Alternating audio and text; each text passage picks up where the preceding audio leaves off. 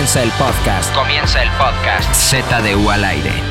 Miércoles de ZDU al aire. Nuevamente estamos todos dispuestos a compartir qué de sabiduriana. Eh, bueno, Experiencias. Un poco, sí, experiencias. sabiduría. Point of Point of view. view. ¿Quiénes están en la mesa? Javi Off. Tal Domínguez. Aquí está Arthur Agaronian. El Aoki. McLovin ZU. Yey, yey, yey. Eso, chica. Y Pilinga 2. Y nuevamente, como ya saben, primero es un tema, damos algunos datos, contamos anécdotas, damos recomendación. Y tenemos, nos tenemos que ir rápido hoy porque tenemos dos temas, güey. Y Nos ha estado pasando que Ajá. nos enlodamos en un tema y comentamos, vivimos, ta, ta, ta, ta, ta. Y el segundo tema lo mandamos a la chingada. Exacto. Pero hoy no va a pasar eso. Porque No, va a ser rápido, va a ser así. Rápidos, tomamos un chingo de café todos, estamos poca madre. Filetito. Entonces, los temas son. El primero es vida alterna. ¿A qué, ¿Qué quiere decir eso? ¿Qué ¿A qué qué te es? hubieras dedicado? ¿Qué es lo que hubieras hecho si no estás, si no estuvieras haciendo lo que ahorita te dedicas? Ok. Si no estuvieras en ZDU, si no hubieras estudiado comunicación, comunicación, comunicación, comunicación, como todos. Exacto. eh, Diseño. Diseño publicitario. Diseño publicitario. ¿Qué rayos hubiéramos hecho con nuestra vida de no habernos de, de no haber elegido el camino que actualmente tomamos? Ok, ¿y el segundo tema?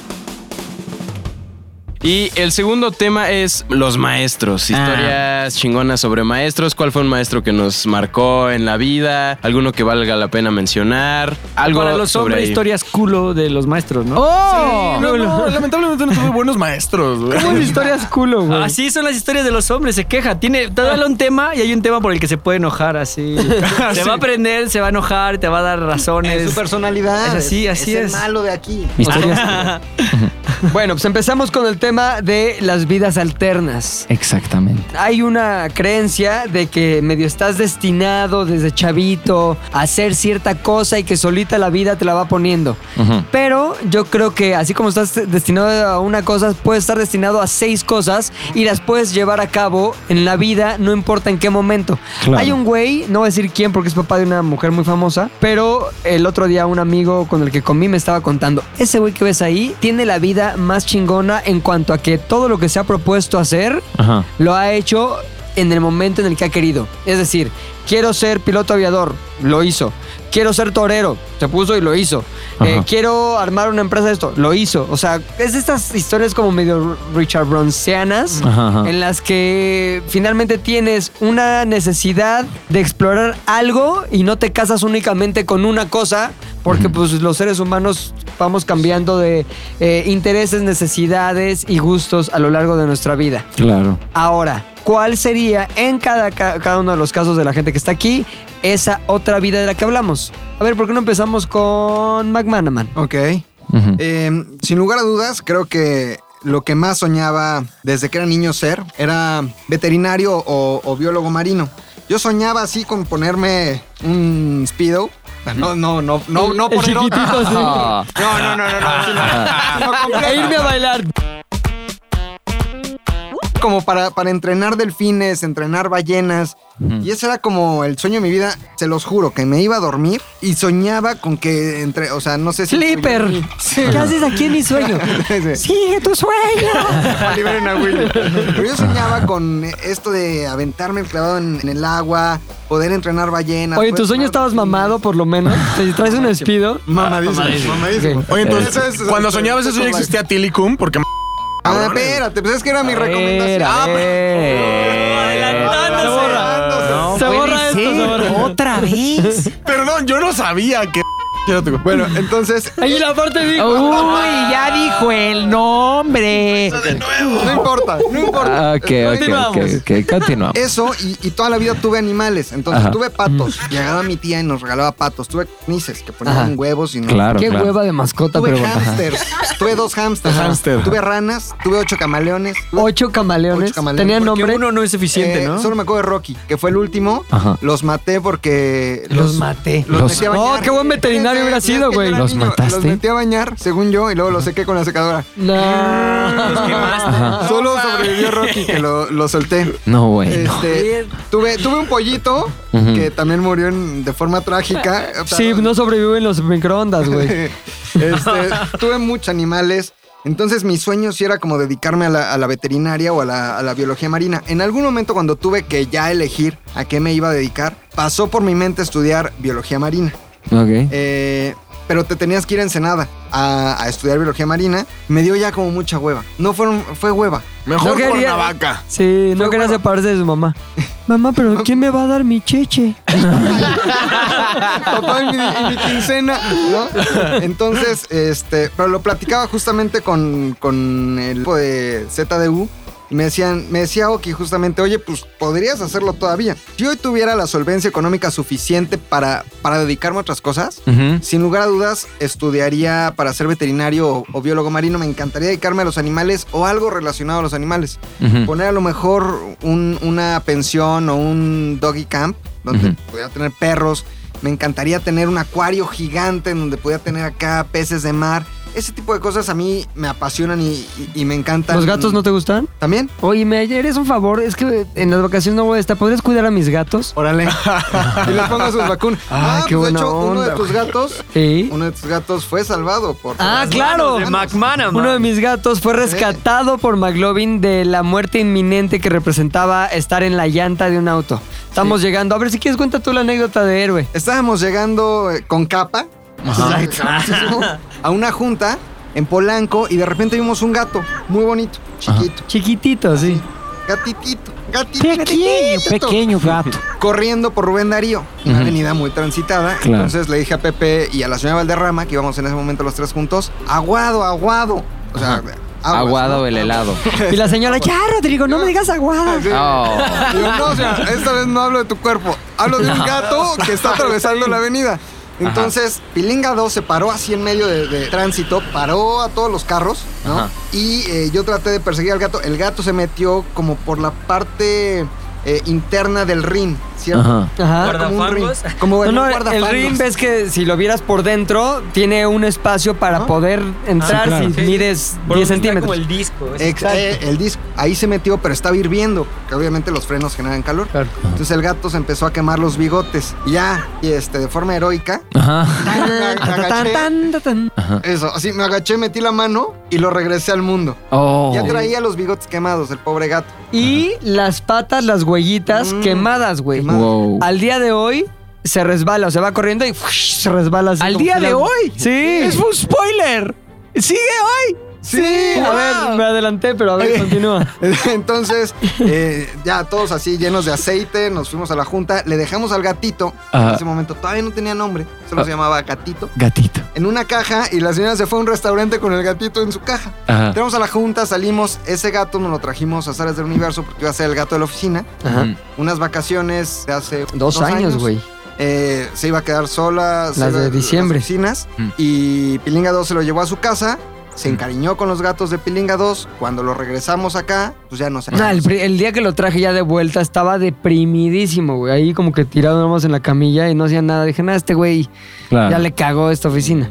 Entonces lo regresé a mi casa y desde ahí lo adoptamos. Ajá. Pasó por muchos nombres hasta que descubrimos que no era gata, porque pensamos al principio que era gata. Resultó gato y hoy se llama Calvin. Calvin. Y su, ap- y su apodo es Cali.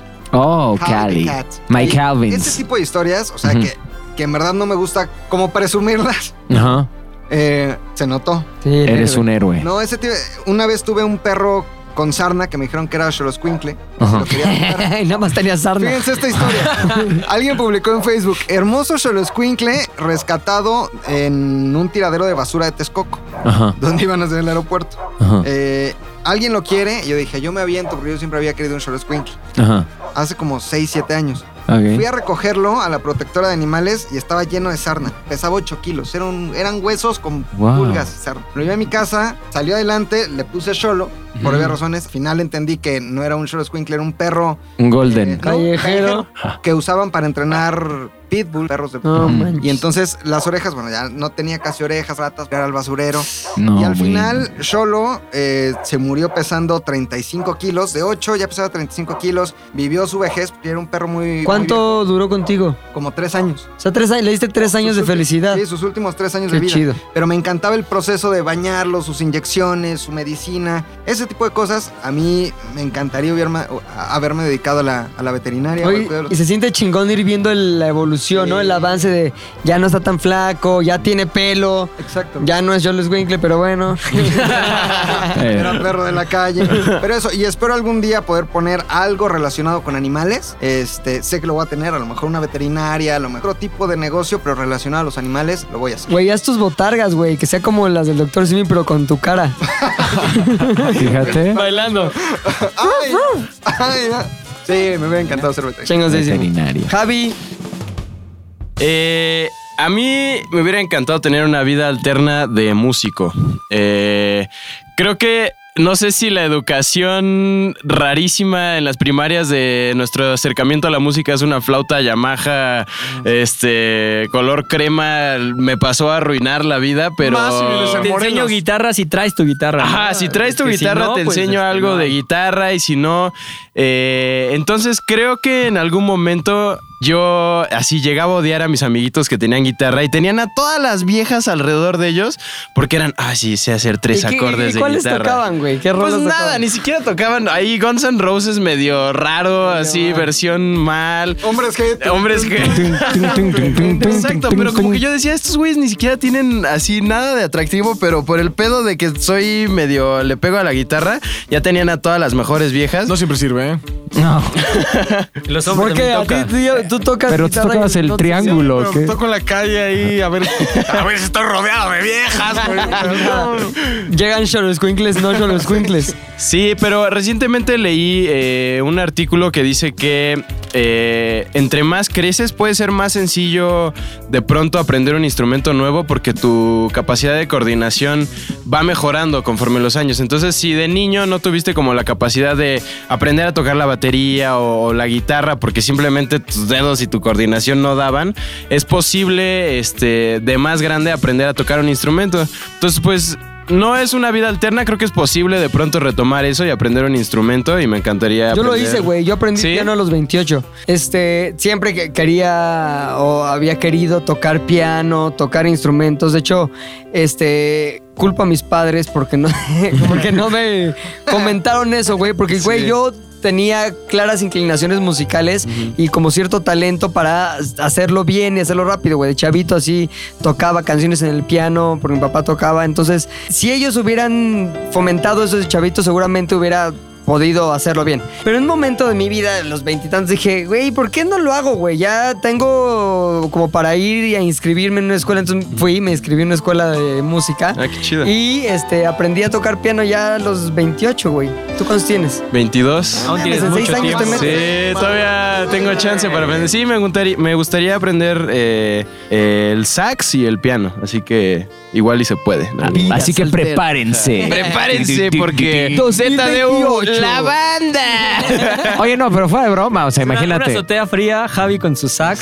No, pero quiero aprender los dos Pelo instrumentos chino más como caros del Kenny G. mundo. Sí, sí, sí, sí.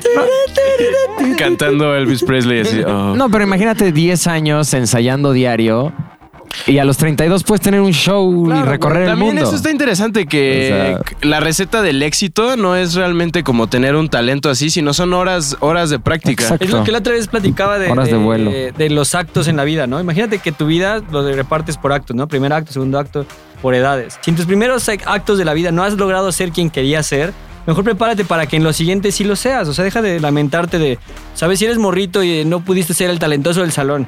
Ya no, no te pues, metas en claves, conflictos. Prefiere, a ver, busca, ¿qué quieres ser de grande? ¿Qué te gustaría lograr de grande? Pues trabaja para que seas ese cabrón y cuando los otros güeyes no lleguen ahí, tú ya llegaste. Tú sí estuviste pensando a futuro. E igual cuando, si están más grandes, como pon tú, el que tiene 15 años dice, voy a practicar un chingo y a los 25 soy muy cabrón. Igual el que tiene 55, que se dé cuenta que puede practicar 10 años y a los 65 ser un cabrón. Sí. Hay este libro que se llama The Outliers. Si, los, No. si lo topas, es un libro de Mac- Malcolm McDowell que básicamente dice que todos aquellos que se destacan en cualquier disciplina, es el deporte, la música, tal, tal, es porque juntaron 10.000 horas de preparación para ello. Ah, Yo vi bueno. eso con Messi, ¿no? Decían que la, el expertise que tiene Messi solamente es que reconoce las situaciones por las que ha pasado tantas veces que su cerebro reacciona más rápido que los demás. Claro, güey. Solamente es la única diferencia que tiene. Lo he hecho reacciona. desde niño. Lo ha hecho desde niño, lo repite, son circuitos, Sí. son situaciones que se repiten y se repiten y se repiten y aprende a Eh, funcionar. Entonces todos podríamos ser unos virtuosos de lo que fuera si le ponemos y le invertimos tal cantidad de horas. Por ejemplo, eh, menciona la historia de los Beatles, que cuando ellos empezaron a ser famosos, habían ya pasado por un proceso súper cabrón de preparación para el escenario, como tocando en bares en Hamburgo horas y horas y horas y horas con públicos súper hostiles que les aventaban botellas. Y finalmente lo que les dio eso fue una capacidad eh, para tocar los instrumentos que cada uno escogió, pues su cabroncísima, güey. Sí, claro. O sea, George Harrison a los 22 años tocaba increíble porque ya había pasado neta cuatro años intensivos estando tocando, tocando, tocando, tocando, tocando. Entonces yo creo que sí tiene que ver con, con eso. Ahora, eh, sí tienes que empezar un día, güey. Sí, O sea, ¿Ya has hecho algo para avanzar en eso? No, no he empezado. Estuvo en ZDU. Estuve en la banda. ¡Banda! La- Casi tocando. Casi tocando, creo que cantó, creo que cantó. Casi tocamos, güey. ¿Tú, tú, oso? A mí me hubiera gustado muchísimo ser chef. Oh. Ah. Por alguna extraña razón siempre me llamó mucho la atención. No solamente este pedo de agarra la comida, sí, porque soy gordo. Sí, iba por ahí, iba por ahí. Ok, No he ok. hecho nada, yo no he hecho nada, me reí, nada, me reí. No hablé de nada. O sea, más allá de la comida y comer, evidentemente. Otra vez el chiste, te gané el chiste otra vez, Rodrigo. Este rush como de cocina, de mesa uno, mesa dos, pasa esto, pasa el otro, la pinche. Como Tony. Ajá, uno, cámara uno, cámara dos. O sea, todo el rush que vive un, que vive un, un chef profesional, a mí me emocionaba mucho, como este minuto a minuto de tener que ir sacando los platillos, ir matando los, ¿cómo se llaman estas? Eh, ay, lo que comen los ricos. ¿Caviar? Langosta, langosta. Eh, los ricos no tan ricos. ¿no? ¿Centolla? Sí. El, la- ¿Oro? ¿Comen oro? ¿No sabías? Eh, me gustaba mucho esta, esta cuestión de ingredientes, todo eso. De hecho, cuando iba en la secundaria tuve taller de cocina, me gustaba esto de los hornos. Sí, tiene sentido, ¿no, Rodrigo? Por gordo. Entonces, Basta, basta. Eh, aparte, hay como, bueno, yo siempre he tenido la creencia, ojo, no me baso en ningún estudio ni nada de eso porque no lo sé, pero creo que los hombres tienen cierto talento para la cocina. E independientemente de que el dicho machista, popular, imperialista diga que las mujeres son las que... No, creo que los hombres tienen cierto talento para cocinar y también... eh, Creo que tengo buen sazón. Siempre desde niño lo he tenido, ¿no? Como este ímpetu por cocinar y hacer más. eh, y experimentar así. No, no tiene que ver con que los huevos vayan de una forma u otra. Siempre era, güey, esto es lo que tengo a la mano y voy a cocinar algo muy ¿Tienes, chido. ¿Tienes la paciencia que requiere la cocina? Eh, creo que no había analizado el punto de la paciencia de la ¿Sabes cocina. que Yo en un momento puta, me gustaba cocinar, eh, como que tenía cierta idea de la cocina. Luego cuando descubrí que necesitaba una paciencia que no tengo, fue cuando... Y ese es mi talón de Aquiles para todo, güey. O sea, para aprender un instrumento si tú quieres, para eh, cocinar, para... A veces me compro cosas que no aprendo a usar por la falta de paciencia para leer el instructivo e ir probando. O sea, tengo un sintetizador chingoncísimo que... ah, ya, lo tengo guardado. Porque no he tenido la paciencia de entrarle a aprenderlo a usar bien, güey. Pero no te da miedo que. A mí me da como miedo luego aventurarme esas cosas porque sé que una vez que le empiece a agarrar el pedo me voy a clavar en eso y voy a abandonar todas las otras cosas que estoy Mm. haciendo por clavarme en eso. O sea, yo a veces me pasa de. Llega una nueva herramienta a mi vida como Sí. el, el iPad y sí. y quisiera clavar más tiempo, pero no lo hago porque sé que si me clavo voy a abandonar todo lo demás, ¿no? ¿No te pasa así? No. no, más bien lo que, me, lo que me saca de onda es que ya tengo la herramienta y lo único que necesito es adquirir, o más bien dedicarle cinco horas completas de paciencia para aprenderlo a usar y sé que seré bueno en ello, güey. Pero esas cinco co- horas son las que, güey, no sabes lo impaciente que soy para todo, güey. Claro. O sea, si de- siento algo interno y ha sido mi problema desde que era niño, iba a la escuela, no puedo estar en una cosa mucho tiempo, güey, porque... eh, Sí, claro, o sea, ahí. Por eso me amarraban de chavito al asiento la maestra Norma, maldita. ¿Cómo se atrevía? Sí creo, Sí tienes paciencia para... Pues para la cocina creo que sí. O sea, en general soy de esas personas que... Y por eso me gustaba la cocina. Ajá. Cuando compro una televisión o en el caso, por ejemplo, tú que nos explicabas lo del cinte, era... Nunca leo los instructivos. Siempre me gusta tener como esta libertad de ir viendo cómo demonios funcionan las cosas a través de mi propia experiencia. Eso era a mí lo que me divertía. Como por ejemplo, cuando tuve el primer acercamiento con la cocina, era, a ver, ¿qué pasa si le echas esto que no va con esto que no va. Ajá. Y esta, la creatividad de Sí. poder crear alimentos a partir de recetas que no estaban escritas, es lo que me gustaba. ¿Por qué fracasó al final? Porque sí, o sea, me di cuenta que mis intereses eran más allá de, era un chairo, yo quería cambiar al mundo y todo eso, y dije, a partir de la cocina no voy a poder hacerlo y no voy a poner un Oh, comedor. sí, güey. ¿sabes? Oh, sí. Y des-. Perdón que te interrumpa, pero ¿sabes que está bien chingón? Que puedes hacerlo en una. de una manera distinta a la que pensabas que tendría que ser. Es decir, no tienes que convertir en un chef y tener un pinche restaurante y tal, tal, tal. Imagínate que creas un proyecto en el que dices, voy a hacer cenas para reunir güeyes con intereses.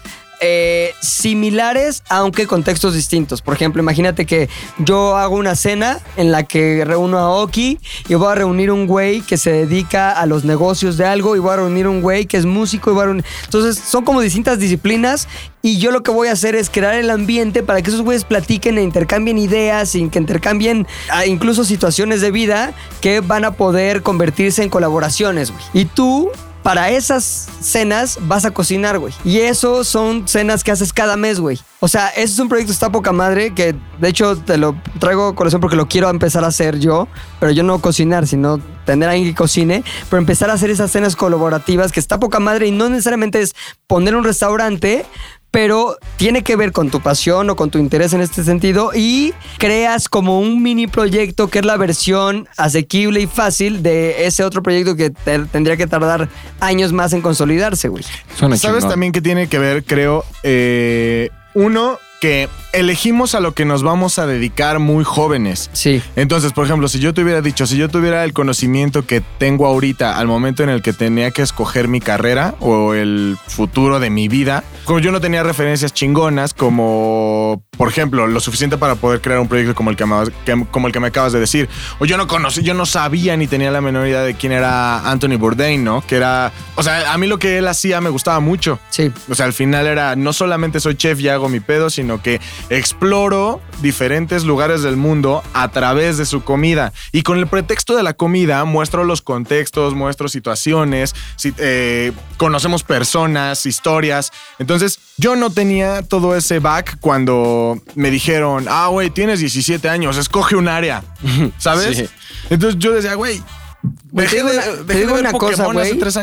que es una mamá, pero que, que igual necesitaríamos empezar a tomárnoslo más en serio todos. Creo que ZDU podría ser el caldo de cultivo para cualquiera de esas cosas, güey. Imagínate que ahorita Javi dice, voy a hacer una pequeña serie en la que voy a contar cómo voy a aprender a tocar un instrumento y pero para aprenderlo voy a aprender cosas de cada uno de los güeyes que admiro, no sé, tocando la guitarra, güey. Imagínate que va con Siddhartha y le dice, güey, quiero aprender acordes contigo, güey. Entonces, aprendiendo acordes con Siddhartha. Y después se va con Tito Molotov para que le enseñe rock en guitarra. Y luego se va con otro güey. Entonces tienes una serie de ocho capítulos en el que estás retratando el trayecto de este güey de convertirse de un neófito de la guitarra a alguien cuyo conocimiento del instrumento está influido por ocho grandes figuras de ese instrumento, güey. Eso se podría hacer, güey. Eso lo podría hacer Javi si se decidiera hacerlo, güey. Y tú podrías hacer el pedo de conocer a través de la comida ciertos lugares si quisieras hacerlo también, güey. Y no lo digo porque sea ZDU para que hagamos en ZDU. Lo digo porque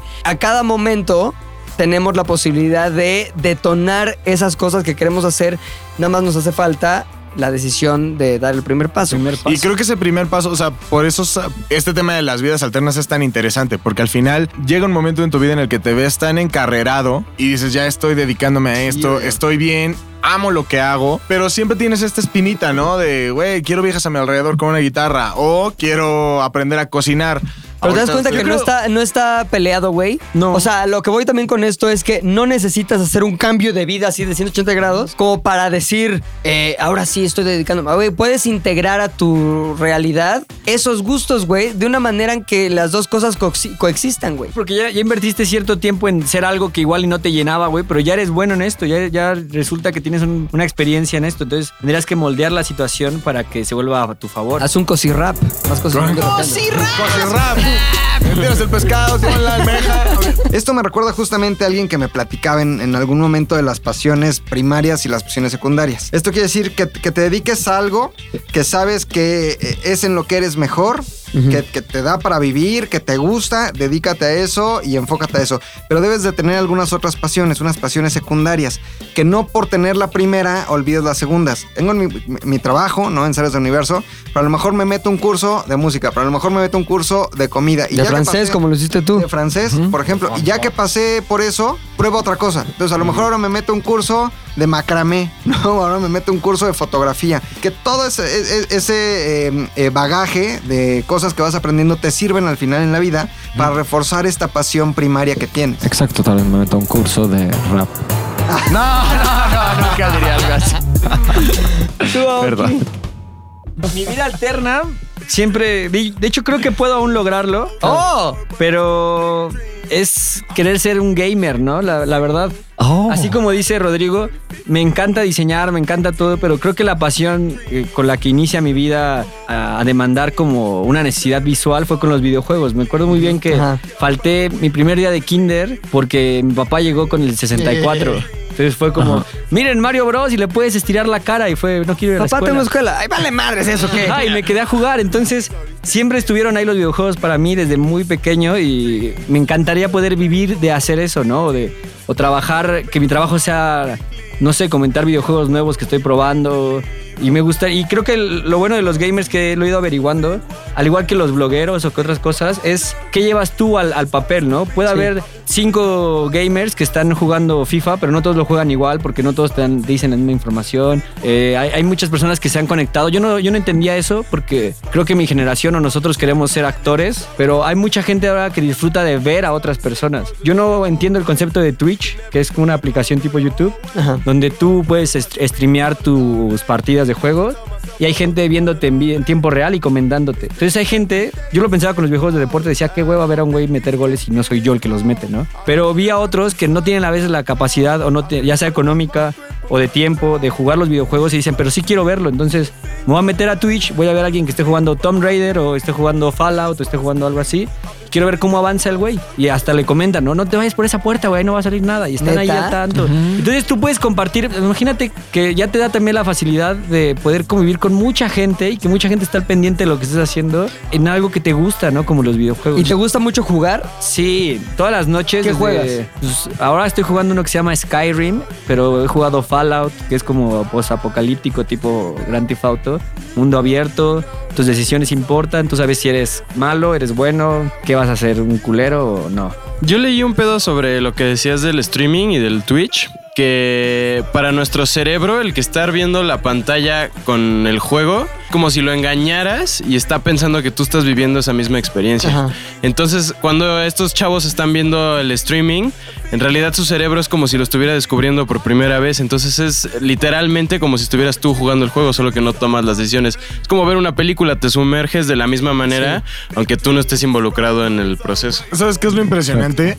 No sé si ustedes estaban, eh, han tenido experiencias iguales. Yo de más chavito, 13, 14 años, yo tenía un primo, tengo un primo, que es súper bueno para jugar cualquier cosa. O sea, cualquier control que le pones en la mano es un crack. Y entonces, cuando estábamos chavitos, eh, jugábamos mucho Resident Evil. Y... Jugábamos al doctor, pero es, otra- es otra historia. Pero eso es otra historia. por Era eso otro tema. Éramos Tengo que muy lavar las manos para este juego.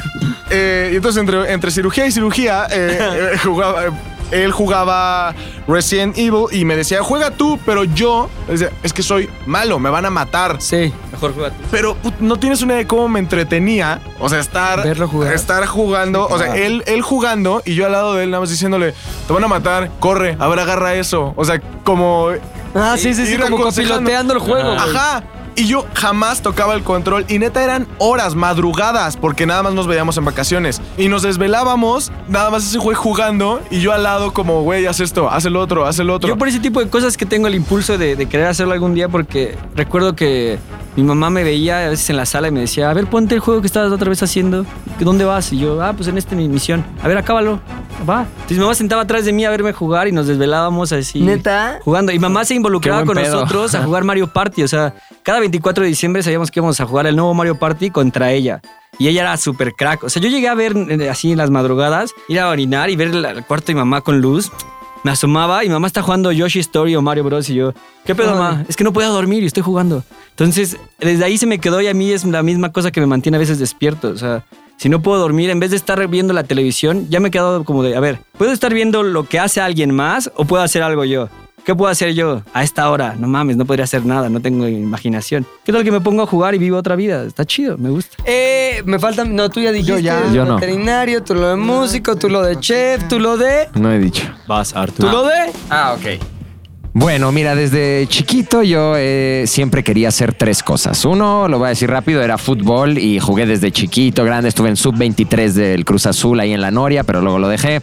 Sigo jugando ahorita y voy a seguir jugando. Voy a ser el ruco ese de 65 años que sigue jugando en un equipo ahí de fútbol 7. Buenísimo. Ese era uno, el otro era astronauta, de verdad, en la Unión era así del Yuri Gagarin y todo esto eran héroes enormes y siempre, eh, siempre soñaba, así veía la luna y eso decía, no mames, subir estaría increíble con todo esto de, ajá, que vi First Man y eso está loquísimo, tal, me encanta todo ese pedo del espacio y ahorita con Elon Musk de que va a estar mandando gente y eso tengo que ser millonario para en unos años estar yendo para arriba. Pero la tercera y de la que voy a hablar es la actuación. Eh, desde chavito, mi, mi papá hacía películas, entonces siempre estuve como medio metido en ese mundo y siempre me gustó la actuación, pero de la forma seria, ya sabes. O sea, Daniel Day-Lewis en Pandillas de Nueva York, Heath Ledger en El Joker. O sea, esta actuación que de verdad se transforman las personas, a mí se me, se me hizo fascinante. No de microteatro.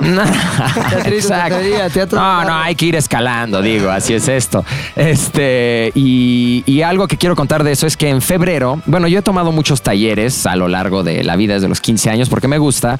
Eh, nunca me metí a la carrera, pero talleres aquí, allá, donde se pueda. Y en febrero pasado fui a Argos a un taller con un maestro que se llama Julien Legargasson, es un francés, me cayó tan bien. Eh, él dio la clase de crear un personaje. Eh, y eso es de vida alterna, ya sabes, porque llegamos ahí y crear un personaje, o sea, vivir una vida alterna desde que entras a ese cuarto, eh, ¿no? Entonces, eh, me enseñaron muchas cosas muy padres. eh, de hecho, yo me acuerdo que en la secundaria tenemos un prof de español que se llamaba el prof amiguito y una vez nos acostó y dijo, cierren los ojos, ahora imagínense esto y lo demás. Y todos estábamos, güey, este güey está loco. Pinche viaje astral, se drogó el prof y lo que sea, ¿no? Pasaron tantos años y ahorita con Julian en esta clase me hizo lo mismo, que es un tipo de meditación, ¿no? Donde nos acostaba a todos, cierra los ojos, piensa en los dedos de tus pies, ahora tu tobillo, tu muslo. Hacía todo este show para que pues, empezaras a crear un personaje y de verdad muy cabrón. Este, se siente muy chingón este pedo, o sea, me encantó esto que hacía esta, este ejercicio y ya sabes, nos enseñó del ritmo, espacio, acción, el género, todas estas cosas que afectan en tu vida alterna que vas a personificar, ¿no? Y hablamos de muchos libros, Chekhov, el mito de Sísifo, de Albert Camus, Shakespeare y todo eso. Y a lo que voy es que al final, eh, el examen final era hacer, a, hacer un personaje de Shakespeare. Y yo escogí el de Hamlet, porque mi papá siempre hablaba de Hamlet y que era un personaje muy cabrón y eso. Y escogí esta escena de ser o no ser. Entonces, eh, estuvo muy cabrón. O sea, todos los ejercicios que hacíamos, ya sabes, de meterte en el personaje, estarte imaginando todo el tiempo esto de que. O sea, es horrible, ¿sabes? Porque tienes que empezar a imaginar que vas a dudar si quieres vivir o morirte, ¿no? Pero para tomártelo en serio, pues el profesor Le Gargasson usaba métodos, ya sabes, decía, imagínate esto, imagínate esto, y te quedaba una hora.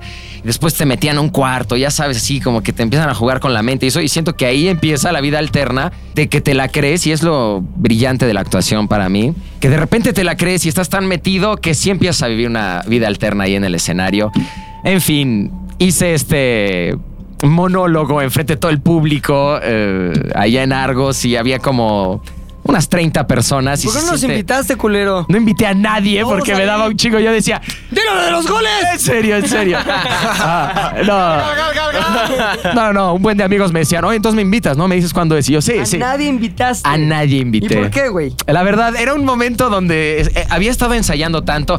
O sí, con mi amigo Majin Buu ensayaba las líneas porque era un monólogo larguísimo. Este, y mi hermana sabía que lo iba a hacer y todo, y así, porque fueron meses de ¿Tu ensayos. familia sí fue o tampoco? Nadie, no invité a nadie, la verdad.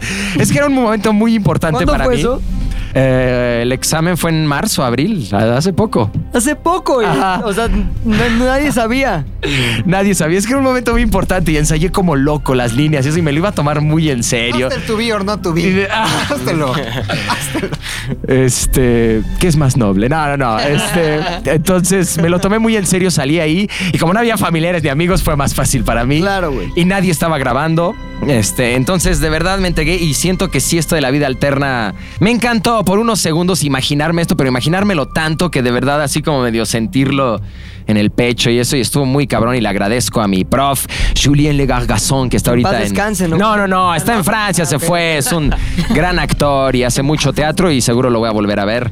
Y esa fue mi vida alterna, ser Hamlet. Le son. Oye, Ya, ¿y te gustaría eventualmente hacer cosas en actuación también? Totalmente, voy a seguir tomando cursos seguro porque es algo que me gusta mucho y claro, Pero tú ya esperen. habías tomado cursos de actuación, ¿no? Ya, Ya habías desde- estudiado actuación, me parece. Sí, desde como los 16 años empecé y me encanta. ¿Y ¿Por qué no acabaste en Rebelde, güey? Ya sé, pronto espérenme en un póster ahí. Yey, yey, yey.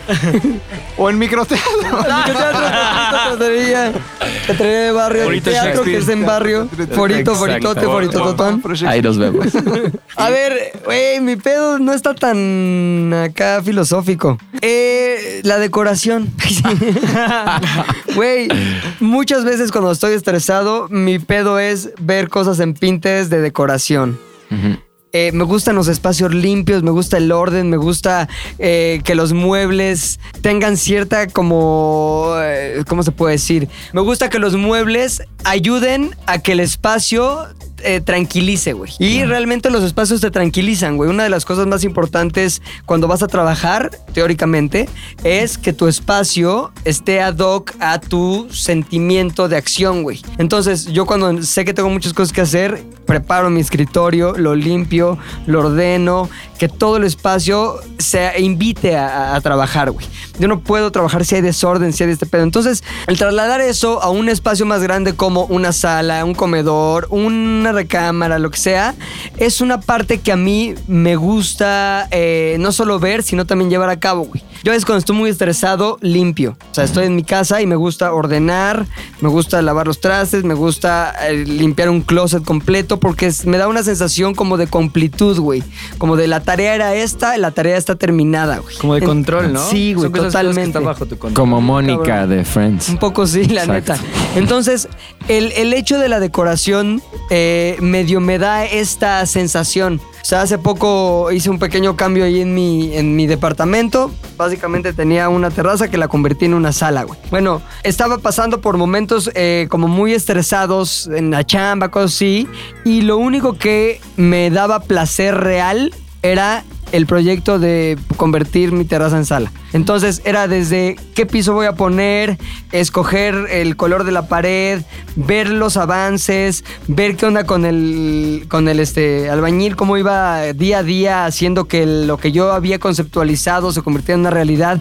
Y es muy cabrona la sensación de poder ver físicamente algo que nació de tu cabeza, güey. Que muchas veces trabajamos con cosas que no son tan tangibles. O sea, nosotros trabajamos a veces con ideas y se convierten a lo mejor en un video, en un contenido, en un lo que sea. Pero cuando se trata de, de- de materiales, güey, es como más fácil, güey. Es decir, ahorita entro a mi sala y digo, todo lo que está aquí, puedo recordar en qué momento surgió en mi mente, güey. Esto que está aquí fue una elección que tomé en tal o cual momento y el ir como, como coleccionando ideas de distintas este, referencias que fui encontrando y al final acabar en, una, en un espacio que creé para mí y para mi familia, se me hace algo poca madre, güey. Ah, Entonces, eventualmente lo que quisiera hacer, porque sé que, que lo voy a hacer en un momento, es dedicarme a construir eh, departamentos o casas y después eh, crear como ambientes dentro de esos departamentos y casas.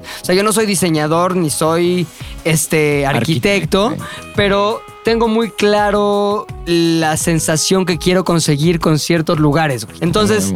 Eventualmente me gustaría empezar así como que voy a comprar un depa y lo voy a remodelar chingón y luego lo voy a vender y voy, no sé, tengo como ahí cierto plan que va de menos a más obviamente, pero sé que eso va a ser una pasión alterna que me va a poder, este, se va a poder convertir eventualmente también en una pasión, pues, este, primaria, güey. Pero te queda bien. O sea, lo, lo que Sí. has hecho te, te queda bien. No es como que, ah, me apasiona, pero playo. No, no, no. O sea, lo traes. Sí, porque ahora también soy sincero conmigo mismo. Eso no tengo ni idea. O sea, por ejemplo, hay espacios que son un reto, güey, que dices, puta, ¿qué pongo ahí? No tengo ni puta idea. Entonces, sí, obviamente tienes que meterte a ver, a referir y decir, claro, güey, qué buena idea haber aprovechado este espacio de tal o cual manera. Va, hagamos eso. Entonces. Vamos, hay mucho que aprender, muchísimo que aprender. Yo me declaro completamente de un idiota, más que es como cuando no sabes tocar ningún instrumento, pero sabes apreciar la música. Es eso, güey. Yo no sé Claro. estrictamente cómo construir nada, pero sé cómo quiero que se sienta el espacio. Entonces, esa me hubiera gustado que fuera mi vida alterna y que planeo traerla a mi vida este, actual de alguna u otra manera. Wow. Ahora, llega el momento de las recomendaciones. Recommendations. no, ¿por qué no empezamos contigo, Javi? La película que yo les quiero recomendar se llama Good Will Hunting y es Sí. de Gus Van Sant y está escrita y actuada por Matt Damon y Ben Affleck, esta dupla que todo mundo conoce y se ha hecho famosa. Eh, Will Hunting es un intendente en el MIT y tiene un don natural para las matemáticas. Es algo que de manera inconsciente siempre lo ha traído. Entonces, en un momento a otro, eh, está afuera de un salón de clases limpiando y encuentra que ponen un problema a resolver en un pizarrón. eh, y en las noches él se mete y empieza a resolver el problema. Entonces, de pronto, uno de los profesores les pregunta a todos, a todos sus alumnos, pues quién fue el que resolvió este problema que nadie lo había eh, podido hacer. Y todos no, pues nadie de aquí, nadie de aquí lo pudo hacer. Hasta que otro profesor eh, se da cuenta que fue él y lo invita a, este, a estudiar. Pero pues él es una, él es una persona muy problemática, es eh, un chavo que nació pues en las calles y se pelea con cualquier persona. Entonces le asignan a un psicólogo que es Robin Williams. eh, que lo empieza a guiar por la vida, más allá de los problemas cotidianos, le enseña eh, qué es lo que vale la pena en la vida, por qué de pronto ser joven es difícil, por qué la situación con la que uno nace no tiene que definir eh, hacia dónde vas a terminar. Y creo que en cuestión de vida alterna, me parece interesante pensar que él es un gran matemático que por sus condiciones sociales o su contexto le cuesta trabajo llegar hasta ahí. Y pues es una gran película para disfrutarse con, con Robin Williams y Matt Damon y Ben Affleck. Es decir, que en paz descanse, güey. Agaronian. Ok, eh, mira, pensando en vida alterna, encontré la recomendación perfecta, la verdad. Esta es una película del 2005 que se llama A History of Violence. Eh, una historia violenta es la traducción en español. Sale Vigo Mortensen, que se acordan de él porque es Aragorn, eh, y Ed Harris. Es el que habla español, ¿no? Como es el que habla español, es el que hace de todo, es pinta español, ¿no? y Es todo. argentino. Es argentino, creo. Exactamente, Ah, porque es sale hablando yo. así. Habla como argentino. Pues sí, güey, es argentino, pendejo. Es un gran actor. Bueno, eh, en esta película, eh, Vigo es Tom Stall. Eh, es un güey que vive en una. como en un pueblo en el estado de Indiana y tiene una cafetería y él es el que. de estas cafeterías gringas en las que piden grilled sandwich y su café y eso. Y él está, ya saben, en la barra cocinando. Vive una vida muy tranquila, tiene a su esposa, dos hijos. Todo normal y de repente estás viendo la película y como que ni sabes de qué se trata. Estás, ah, qué agradable Aragorn ahí, ¿no? Pero en eso entran unos rateros a su cafetería un día. Esto pasa al principio, ya no es spoiler. Ok, va a empezar. Entran unos rateros a la, a- a la cafetería y te quedas qué pedo y sacan los fogones y denos todo tu dinero y así. Y de repente Vigo Mortensen, Tom, los desmadra. Les pone en la madre, así como si, subiera, si fuera como el maestro de Jason Bourne o supiera Kung Fu avanzado. Les pone en la madre a los rateros, pa, pa, pa, y los mata y los deja en el piso. Te Pues quedas, güey. En el 88. Totalmente, totalmente. Y te quedas así de, güey, ¿qué pasó con este güey? Tenía una vida muy normal, pero por lo visto este es un pinche loco ahí, ¿no? En fin. Entonces las noticias empiezan a salir todo de que un hombre en un pueblo chiquito, en una cafetería, llegan a asaltarlo, les dan la madre y los mata de una forma muy cabrona y así. Y en eso recibe una visita de Ed Harris. Que es un mafia man y llega y dice, oye, yo a ti te conozco. Y dice Vigo, no, no, no, no me conoces. Claro que sí. Dice, no, yo soy Tom, no me conoces. No, tú eres Joey. Pa, pa, pa. Mafia Man. Mafia Man. Y eras un gángster de la mafia irlandesa en Filadelfia. Y entonces, este que hace décadas se había retirado y, ahí, y había ido a ese pueblo. Entonces, Vigo se enfrenta a dos problemas. Su familia enterándose de su pasado, niños ya grandes diciendo, papá, no mames, que eras gángster, matabas gente, y la esposa diciendo, güey, es neta, me mentiste todo este tiempo. Hijo de la chingada. Y el otro problema es Ed Harris diciéndole, güey, regresa a tu vida alterna en Filadelfia porque hay cuentas pendientes, ¿no? Entonces, la película es de verdad brillante, las actuaciones, todas las escenas, cómo llevan el misterio de que poco a poco vas descubriendo cosas y así. Y el final de verdad es una locura, les recomiendo verla. A History of Violence, Vigo Mortensen, gran película. McLaren. Híjole, yo les quiero recomendar algo que pues ya lo echó a perder Luis, ¿no? Este Blackfish. Blackfish. No, no, no, pero les quiero contar que les quiero contar que si han tenido la oportunidad de ir a SeaWorld, es, es, es una experiencia que en su momento y cuando yo era niño la sentí como la mejor experiencia de mi vida. Después salió este documental del 2013 que se llama Blackfish, en donde el protagonista es Tilikum, una ballena que murió, una orca que murió el año pasado, en enero del 2017, es 2013. Y Tilikum eh, fue capturada en Islandia a los dos años de edad, en 1983. Imagínense que a los dos años te quitan de tu familia, te encierran en tanques por 14 horas al día. Tanques pequeños, oscuros, aislados. Después te meten con más ballenas que literalmente te bulean. Y es ahí donde Tilikum, esta ballena, empezó a generar psicopatía. Fue, es- fue una ballena psicópata, literalmente. Tilikum, y, no, no porque así sea su instinto, sino porque así la hicieron. Tilikum eh, se vio involucrada en la muerte de tres entrenadores. Se echó a tres. psicópata. Se echó a tres. Los, los. Era la Ted Bundy de las ballenas. Era un. Era, era malo, Tilikum era malo. Y entonces este documental investiga em, sobre el, el negocio de tener animales en cautiverio. Y además toda la, la descendencia que dejó Tilikum. Eh, se convirtió en un banco de. Ballenas de locas. semen. De semen de, de ballena. Para seguir generando más ballenas que alimentaran la demanda de tener ballenas entreteniendo en los diferentes SeaWorlds. Y entonces Tilikum tuvo 13 hijos con el mismo, digamos, gen o instinto violento. Actualmente viven 10 eh, descendientes de Tilikum. Y es muy bueno porque pone en tela de juicio el, el hecho de que haya animales en cautiverio de todo tipo. Y deja al final la incógnita de... Tuvieron la, tuvo la culpa Tilikum, no tuvo la culpa, culpa es de los humanos. eh, y creo que las personas que hayan visto este tipo de espectáculos o de shows después de ver Blackfish van a cambiar su punto de vista y su perspectiva acerca de los animales. Oye, ¿no hace un cameo Keiko en ese documental? No, no, Ah. ok. Pobre Keiko, le fue muy mal, ¿no? Sí. También. A ver, tú cuéntanos, Oso. Yo quiero recomendarles una película que se llama Chef. El Ah, protagonista sí, es John Favreau. Ah, ¿en ¿Lo dije serio? bien? ¿Lo dije bien? Favreau.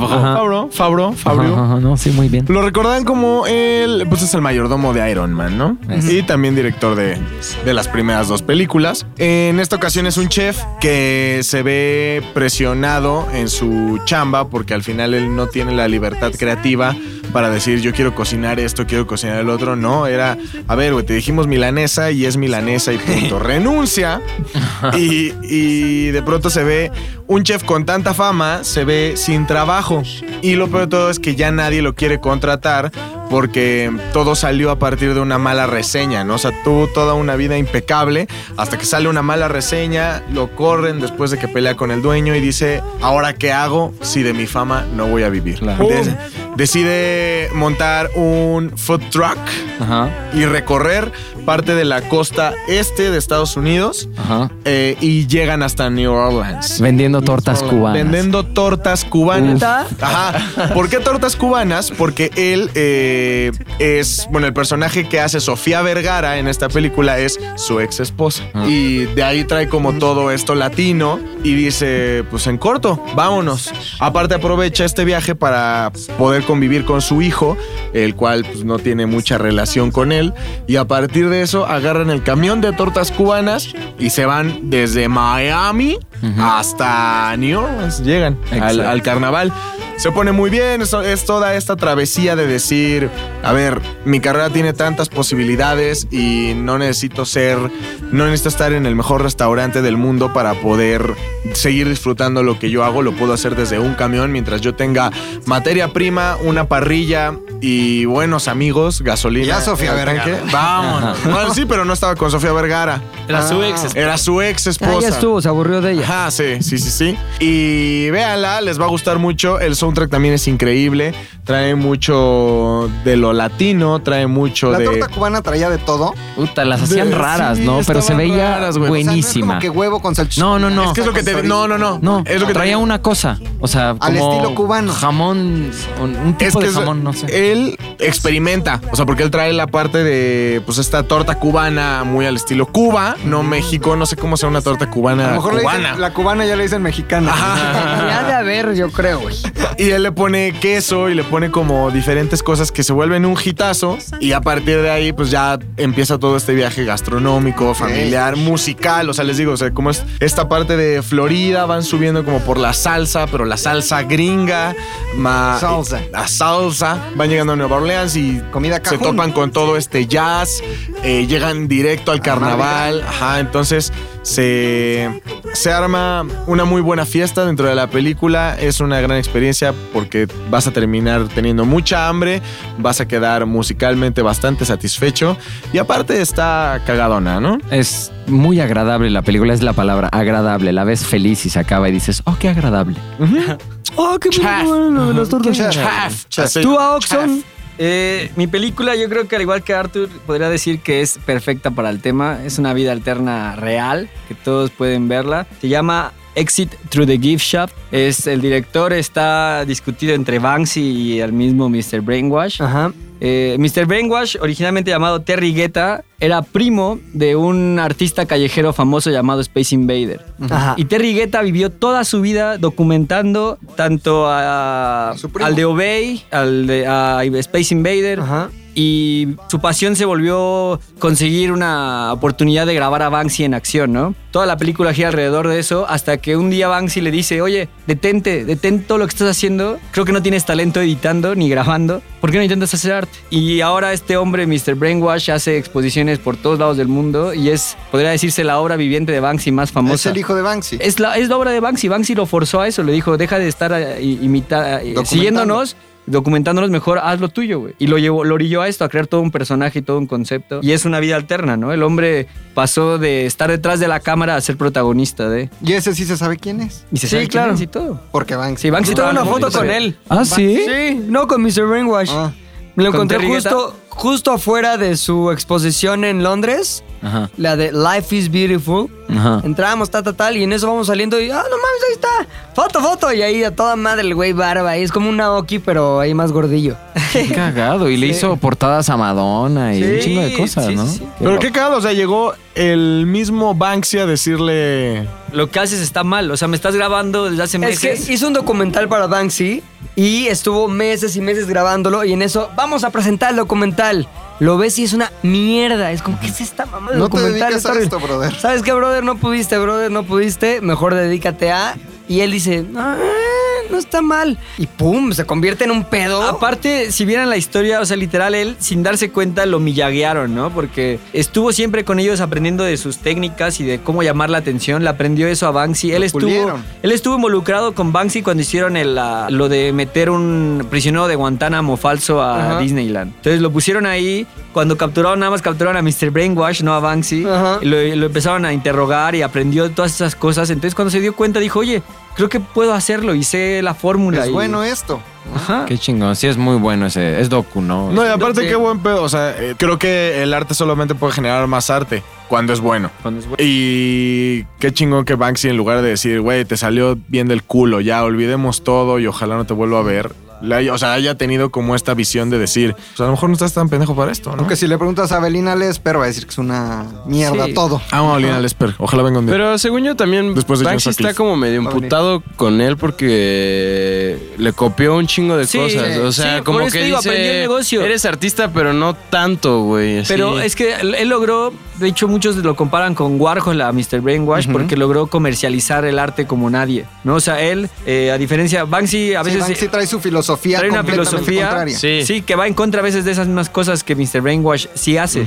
Y una de sus cosas más clásicas que sí lo hace único es que te puede imprimir el mismo póster 100 veces, pero va a formar los 100 pósters y va a, ir, co- va a ir corriendo con una brocha llena de pintura a rociarlos. Entonces, como neta, el patrón no se va a repetir en ninguna de las 100 impresiones, te está asegurando que cada una de esas impresiones es única. Entonces, tienes 100 Elvis con una eh, pistola de agua, pero son Elvis que traen una gota única de color azul, otra Sí. gota única de color amarillo. Entonces, ahí lo hace piezas únicas. ¿no? Aquí tenemos tres pósters de Mr. Brainwash. ¿Eh? Uno aquí en la oficina de Bebo, de los Beatles con, Paliacate. con palacates en la boca, ese es de Mr. Brainwash. El de arriba de la reina como... Con un corgi. Piteando Con con un corgi, corgi es de Mr. Brainwash. Y también el que está en la cocina del chango ese, es Pero de sí. Mr. Brainwash. Banksy está en contra de esas cosas. Pues lo mismo de la última, ¿qué? La subasta de Bueno, su que última. si ya te pones a investigar, creo que estuvo bien armadote todo. Sí, claro. Sí. Terminó ganando más, bueno, valiendo Claro. el triple. Y creo que todos esos eran cómplices ahí. Bueno, Sí, ese es otro tema. Volvéanla si no la han visto. Exit, ¿qué? Through the Gift Shop. Exactamente. Y por último, yo quiero recomendar un documental que ganó el Oscar, me parece hace como cuatro años, eh, Searching for Sugar Man. Aquí es una historia alterna en la que el güey, en lugar de decir, ay, pues estoy viviendo esta vida, pero también me gustaría vivir esa, digamos que le fue arrebatada la vida que tendría que haber vivido. güey. Sixto Rodríguez era un güey que en la época en la que salió también Bob Dylan al conocimiento público, este, en los 60s, empezó a hacer música en Chicago y es esta música como de guitarra, este, como muy personal, hablaba de cosas en las que, en las que se, enfrentaba, se enfrentaba diariamente en su vida, este, y que eran en su momento muy relevantes también en el contexto político y en el contexto como vivencial de los 60s. Y él se hizo como medianamente famoso en, en finales de los, de los 60s, principios de los 70s, y también fue famoso en otros mercados, como por ejemplo el mercado sudafricano. Y después dejó simplemente de hacer música, porque como que no la hizo, y pues ya, güey, vamos a trabajar, así ya estuvo chingón lo de la música, vamos a seguir chambeando.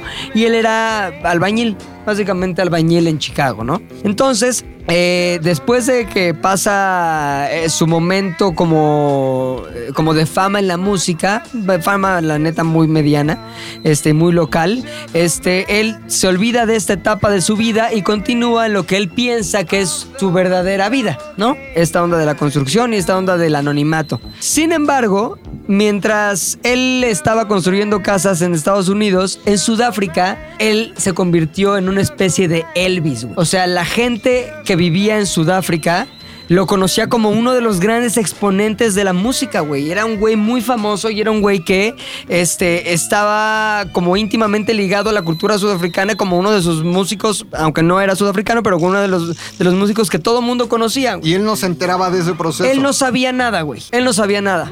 Entonces, este, en un momento hay unas personas que en Sudáfrica tienen una tienda de discos y que quieren enterarse cómo murió Rodríguez. Había como muchas eh, Teorías. Exacto. Habían como muchas teorías al respecto. Una de ellas es que estaba tocando un escenario y decidió incendiarse a sí mismo y murió quemado en el escenario. Chingo de teorías locas.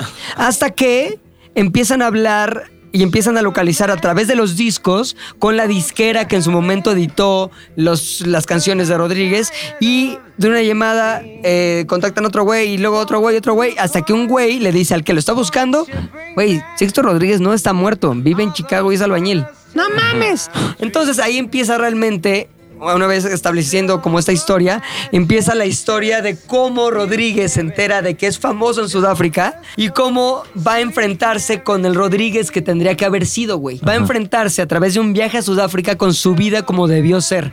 Entonces, imagínate que de pronto, ahora, hay que, hay que también eh, medio analizar por qué sucedió esto y por qué se dio históricamente esta posibilidad de que en un lugar se dieran cuenta que estaba vivo y en otro lugar pensaran que no. Tenemos que recordar que en Sudáfrica en ese momento estaba el apartheid a todo lo que da y el mundo empezó a aislar a Sudáfrica, güey. Y más bien, y Sudáfrica también se empezó a aislar del mundo, lo que produjo esta realidad de que, güey, no sabían que se había muerto y aparte no sabían en Estados Unidos que era tan famoso en Sudáfrica, güey. Entonces, en el momento en el que estos güeyes se dan cuenta y lo encuentran, van, hablan con él, se dan cuenta de que envejeció, pero también de que no sabe qué pedo con que hay un pueblo completo, un país completo que lo idolatra, güey.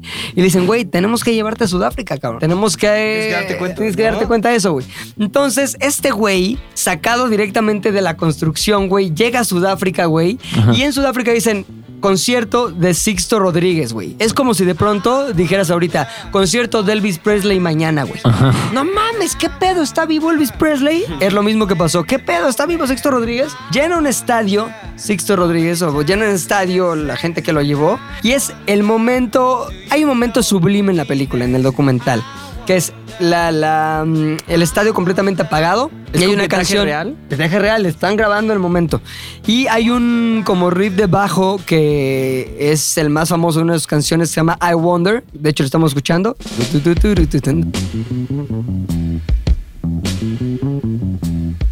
Lo único que escuchas es el estadio completamente vacío y escucha a toda la gente. Es como si empiezas a escuchar una canción de Elvis Ajá. cuando piensas que lleva 40 años muerto, güey. Entonces, güey, la gente, puta, se emociona, cabrón, se prenden las luces y él toca un concierto cabroncísimo y vuelve a vivir lo que debió haber vivido, güey. Vuelve a vivir la fama, pero vuelve a vivir el hecho de vivir de la música, de estar en contacto con el público, de tener el reconocimiento que se merecía tener, etcétera, güey. Y de ahí Rodríguez empieza una serie de presentaciones que lo llevan incluso al Festival de Coachella, güey. Ah, ¿sí? ¿Sabes? O un chingo de festivales en muchos lados en los que pues la gente, obviamente por eh, toda la atracción que trae la película y el documental, empieza a descubrir la música de Rodríguez por primera vez en, en este lado del mundo y... Muy curioso, güey. Yo cuando, cuando le dije a Ashley, mi esposa, que es sudafricana, ¿tú conoces a este güey, Rodríguez? Claro, pues es Rodríguez. no por eso, pero ya lo sabías que existía tal, güey. Sí, es como, insisto, ¿conoces a Elvis? Pues sí. Claro. Y su abuelo, güey, era gran fan. El abuelo de Ashley era gran fan, güey. Tenía todos sus discos. Entonces, vamos, es muy impactante darte cuenta cómo una, cómo una vida sí puede ser una vida alterna en el mismo espacio y tiempo, güey. Claro. O sea, en un punto, en un universo paralelo llamado Sudáfrica, esta era una superestrella, güey. Y en el universo paralelo en el que estaba viviendo, que es Chicago, era un albañil. Entonces yo creo que, que si no han visto la película, véanla, está increíble. Ganó el Oscar Searching for Sugar Man. Y la música de Rodríguez, güey, es poca madre. güey. O sea, tiene de todo, güey. Este, como folk, pero canciones también como más llegan al corazón, güey. Sobre todo es la voz de su tiempo, güey. Eh, hay una canción en específico que, que- que te platica cómo un güey pierde su trabajo dos días antes de Navidad, güey. Y te empieza a decir, pues perdí mi trabajo y realmente este, lo sientes, güey. Y esa pasión y esa capacidad como de involucrar a la audiencia en las sensaciones que le está describiendo en la música, lo hicieron el artista que, que- que generó eso en Sudáfrica, pero también el artista que debió haber sido para todo el mundo en todo ese tiempo. ¿Qué hizo con todo lo que ganó después de que lo descubrieron la vida? Se lo dio a sus hijas y siguió siendo albañil. Y creo que ahorita pues hace algunas presentaciones de ciertos momentos, pero, Pero le gusta el su albañilería. vida sigue siendo la que era antes de que se redescubriera en su fama, güey. Es como Qué Leonardo loco. DiCaprio gordo. Es como Leonardo DiCaprio gordo. Allá solo es él y aquí es famoso. Exactamente. Sí, Leonardo DiCaprio gordo. Vida alterna. Vida alterna, güey.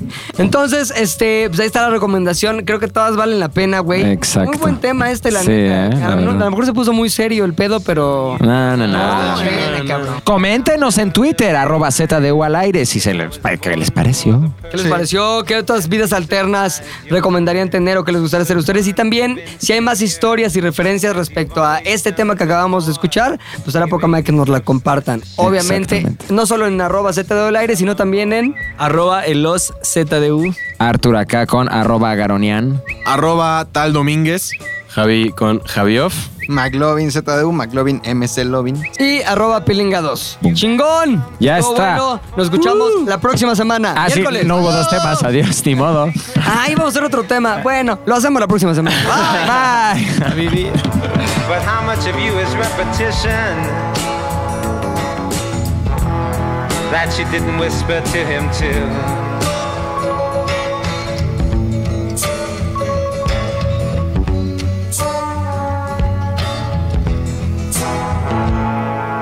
ZDU al aire es una producción de ZDU.